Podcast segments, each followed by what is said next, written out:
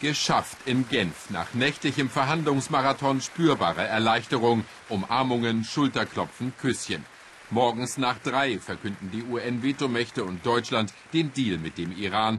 Teheran wird sein Atomprogramm teilweise aussetzen und kontrollieren lassen. Im Gegenzug werden die Wirtschaftssanktionen gelockert. Aus Sicht der USA ein bedeutender Fortschritt.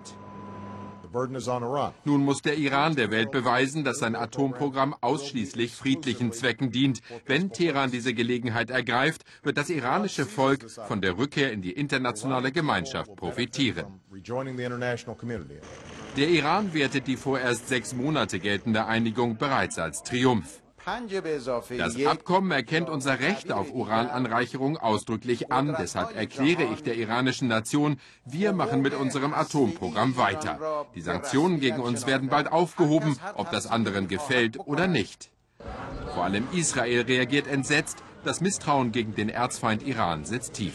Das Genfer Abkommen ist ein historischer Fehler. Die Welt ist heute weit gefährlicher, weil das gefährlichste Regime der Welt der gefährlichsten Waffe der Welt bedeutend näher gekommen ist. Durchbruch oder Desaster, der Streit über das Atomabkommen ist voll entbrannt.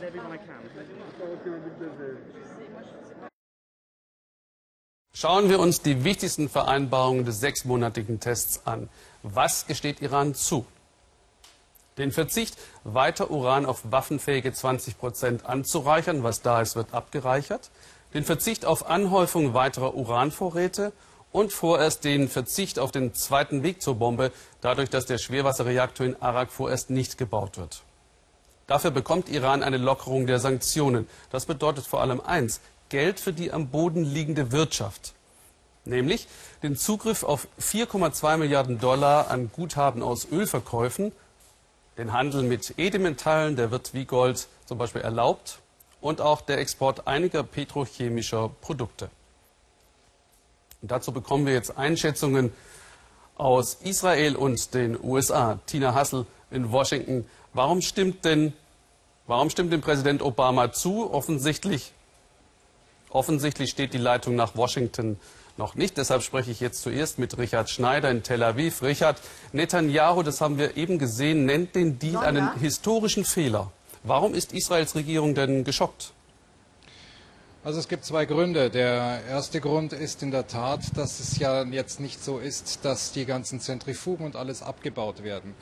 Netanyahu sagt, ja, jetzt wird das zwar alles runtergefahren, aber jederzeit könnten die Iraner wieder anfangen, äh, Uran anzureichern und innerhalb weniger Wochen sogar auf 90 Prozent. Das heißt, wenn der Iran sich einfach entscheiden wollte, eben doch eine Bombe zu bauen, könnten sie das und das Ganze in nur wenigen Monaten. Der andere Grund ist, dass man hier in Israel mittlerweile weiß, dass man zum Teil belogen wurde von, von Washington aus, dass Washington viele Dinge den Israelis jetzt in den vergangenen Wochen nicht mitgeteilt haben. Die Israelis haben das rausbekommen und beim letzten Treffen zwischen Kerry und Netanyahu, das sehr heftig war, hat Netanyahu ihm die Beweise dafür vorgelegt, dass Kerry ihn angelogen hat.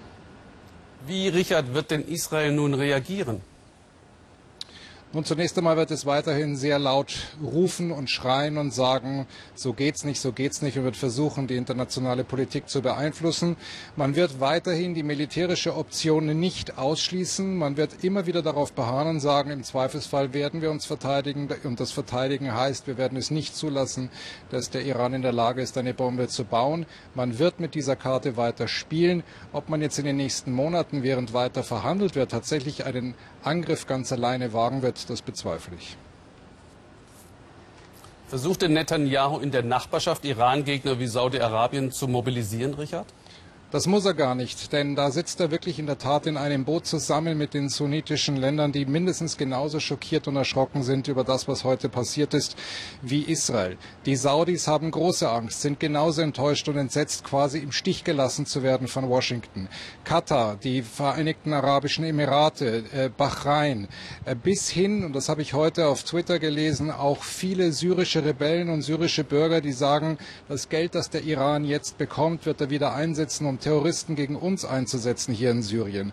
Also die äh, Verbindung existiert. Es gab vor kurzem auch ein Geheimdiensttreffen zwischen dem Chef des Mossad und dem Chef des saudischen Geheimdienstes in Jordanien. Man redet miteinander. Angeblich haben die Israelis bereits die Genehmigung, im Fall eines Angriffs über Saudi-Arabien zu fliegen. Danke, das sind Gerüchte, danke, die gestreut Richard. werden. Ich möchte noch einmal versuchen, Tina Hassel in Washington anzusprechen. Tina, können Sie mich hören?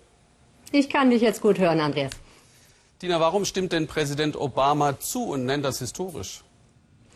Nun, er ist sich natürlich sehr wohl äh, darüber bewusst, dass äh, dieser mögliche Deal äh, mindestens so viel Risiken wie Chancen beinhaltet. Aber er ist der überzeugt, dass man die einzigartige Chance einer moderaten Regierung in Teheran nutzen musste. Er sieht das als eine Art Probezeit. Er sagt, er verstehe nicht, es werden ja die wirklich harten Sanktionsknüppel weiter beibehalten. Es ist eine Art Probezeit. Es gehe auch nicht um Vertrauen, sondern um bessere Kontrollen. Und äh, man kann sagen, Washington findet das auf alle Mal besser als einen übereilten Militärschlag, ohne vorher alle Optionen wirklich geprüft zu haben.